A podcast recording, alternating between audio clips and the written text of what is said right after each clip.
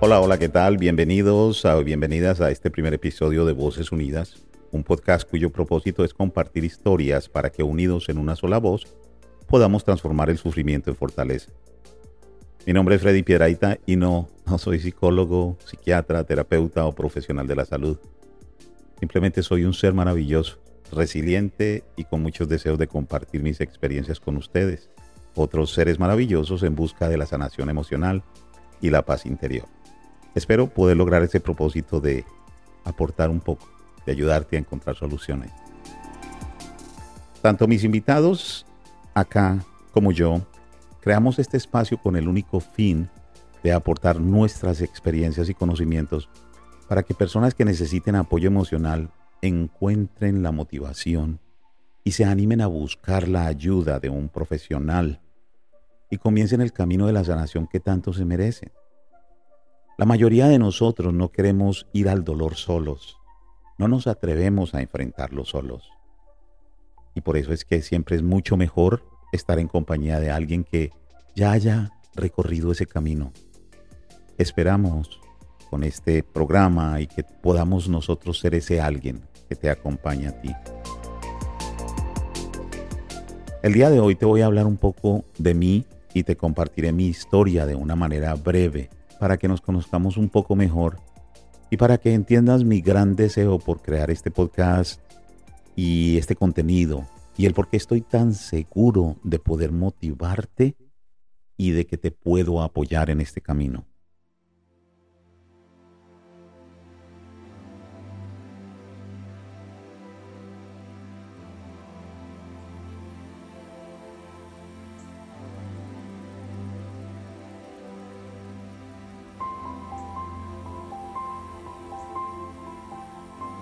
Debido a los traumas ocasionados en mi niñez, el sueño más grande en mi vida era encontrar a ese individuo que abusó de mí sexualmente cuando yo tenía seis años.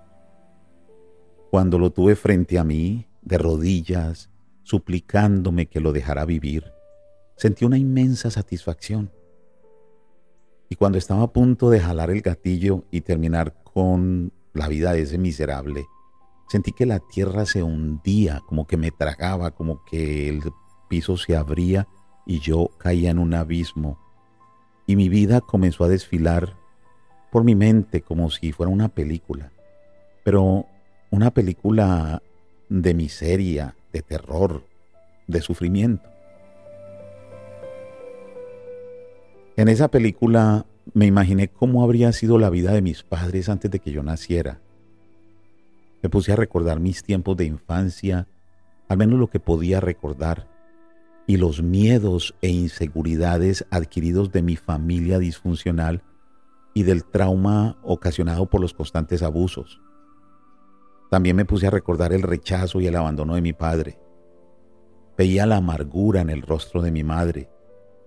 Sentí en mi corazón con gran fuerza el sentimiento de rabia, rencor, resentimiento hacia mi familia, mi padre, mis abusadores, el mundo.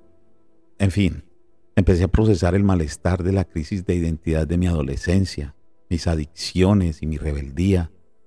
También recordé todas mis malas decisiones y fracasos amorosos, mis dos hijos abandonados y la posibilidad de que mi tercera hija también fuera a quedar sin o se fuera a criar sin un padre. También la frustración que sentía de que ya a mis casi 50 años era todo un perdedor. Y todo eso era gracias a ese desgraciado que estaba ahí arrodillado y que no dejaba de llorar y suplicar que no lo matara. Yo no podía dejar que ese odio y esa sed de venganza continuaran manejando mi vida. Yo tenía que hacer algo. Y en ese momento para mí lo mejor era acabar con esa persona porque era lo que yo había buscado siempre, era mi único objetivo. Y yo no podía seguir viviendo una vida que realmente no tenía mucho sentido, ya no quería vivir. Aunque, aunque yo realmente tenía una familia que me quería y se preocupaba por mí, pero para mí eso no, no, no le encontraba ese valor. Pensaba que ya no tenía nada que perder, porque, digamos, los bienes materiales que tenía los acababa de perder también. Había quedado sin ni siquiera en dónde vivir con mi familia. Así es de que las palabras de súplica de él me hicieron regresar a la realidad, al, presente momento. Lo miré y se colocó su rostro entre, entre sus manos y me dijo, ya como rendido, no importa, ya mátame. Eso me liberará de este gran dolor. Yo ya estoy muerto en vida. Mi vida no vale nada y no la merezco. Yo me quedé pensando, lo miré y en esos momentos sentí compasión por esa persona. Pero a la vez sentí un gran dolor en mi pecho. La única manera de poderme liberar de todo este dolor que estaba sintiendo era matándome yo. Así que dirigí el arma hacia mi sien con toda la intención de acabar con mi vida. Las lágrimas empañaron mis ojos y comenzaron a rodar por mis mejillas.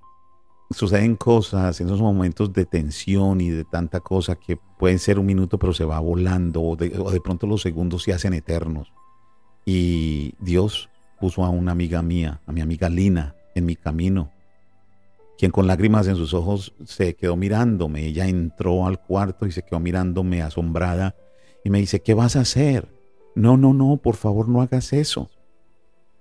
Yo la miré y llorando le dije, yo tampoco tengo nada. Mi vida no vale nada. Las palabras de mi amiga Lina y lo que sucedió después fue lo que realmente hizo de esto una experiencia maravillosa. Mi amiga Lina me dijo, Papi, tu vida vale más que la de todos los que estamos aquí juntos. Por favor, no lo hagas. Recordá a las personas que has hecho feliz. Pensa en mí. Yo te quiero mucho. Pensa en tu mamá y tu abuela, que por lo menos nunca te abandonaron. Pensa en las personas que han llegado a darte un consejo. Esos realmente son angelitos que Dios nos manda. Por favor, amigo mío, no lo hagas. A un lado, también con lágrimas en los ojos, estaba el hombre al que yo quería asesinar. Y me dice, si vos te matás, no solo habrás acabado con tu vida, sino con la de todos los que te quieren de verdad. Los que nos hicieron daño seguirán vivos y habrán ganado. Si vivís y me perdonás, no solo te vas a dar una oportunidad vos, también me la darás a mí. Yo te prometo que si me perdonas, seré mejor ser humano. Así los dos seremos los ganadores y podremos vivir más tranquilos y liberados. En ese momento, vencido por las emociones, rompí en llanto y bajé el arma.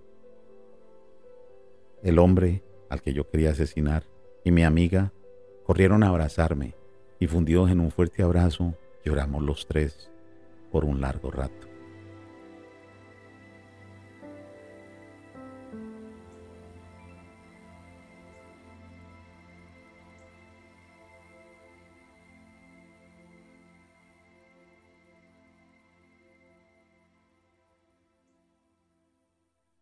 Quiero que sepas, mi amigo, mi amiga, que esta es la historia que me tuve que contar para poder sanar mi corazón herido. En lo que llamamos la vida real, yo nunca pude encontrar a mi agresor. Lo busqué infructuosamente por años, gracias a Dios, pero mi vida se convirtió en un mar de fracasos, angustia y resentimientos. Llegó un momento en mi vida donde había perdido todo y me di cuenta que necesitaba, que tenía que hacer un cambio en mi vida y que todo ese cambio tenía que ser de adentro hacia afuera, cambiar esos deseos de venganza y esa narrativa que me estaba contando por casi 50 años. Decidí hacerlo y no sabía cómo. Me demoré nueve años escribiendo mi historia y fue un proceso doloroso, pero muy, muy, muy terapéutico. Por eso me atrevo a asegurarte que tú también puedes contar tu historia y cambiarla para sanar ese corazoncito herido. Si yo pude, tú también puedes. Quiero estar acá en este podcast y en todo lo que haga en compañía de un grupo de profesionales y de magníficos seres que como tú y yo también tienen historias que contar. Historias de valor y de triunfo. Historias que les han servido para convertir el sufrimiento en fortaleza. Yo te invito a que unas tu voz a las nuestras. Juntos podemos gritar más fuerte y hacer que nuestro mensaje llegue más lejos y toque más corazones. Aquí en la descripción y notas de este podcast encontrarás mi correo electrónico donde te puedes comunicar conmigo directamente si tienes alguna pregunta o también si deseas ser una de esas personas que quiere compartir su historia y quiere ayudar a empoderar a otros. Me pueden encontrar en las redes sociales como Freddy Piedraíta en Facebook, en Instagram. También te quiero invitar a que nos sintonices los lunes en este podcast donde yo, Freddy Piedraíta, vengo y comparto contigo una historia, un consejo, cómo es que yo he podido cambiar mi historia. Porque dicen que uno no puede cambiar el pasado, pero yo viajé a él, lo reviví, pero lo cambié. El problema por el cual uno no cambia y sigue viviendo en ese pasado es porque lo recordamos con dolor. Y como lo comenté antes, vivimos con miedo, nos da miedo ir a tocar esa parte sensitiva de nosotros. Y por eso es que necesitamos la ayuda de alguien. Pero sí podemos regresar y cambiar esa historia. Yo lo hice y sé que tú también puedes. También los viernes tengo otro podcast, también con el mismo nombre, pero ese, el formato es donde vamos a tener una entrevista con algún profesional o con alguien que como tú y yo quiere compartir estas historias.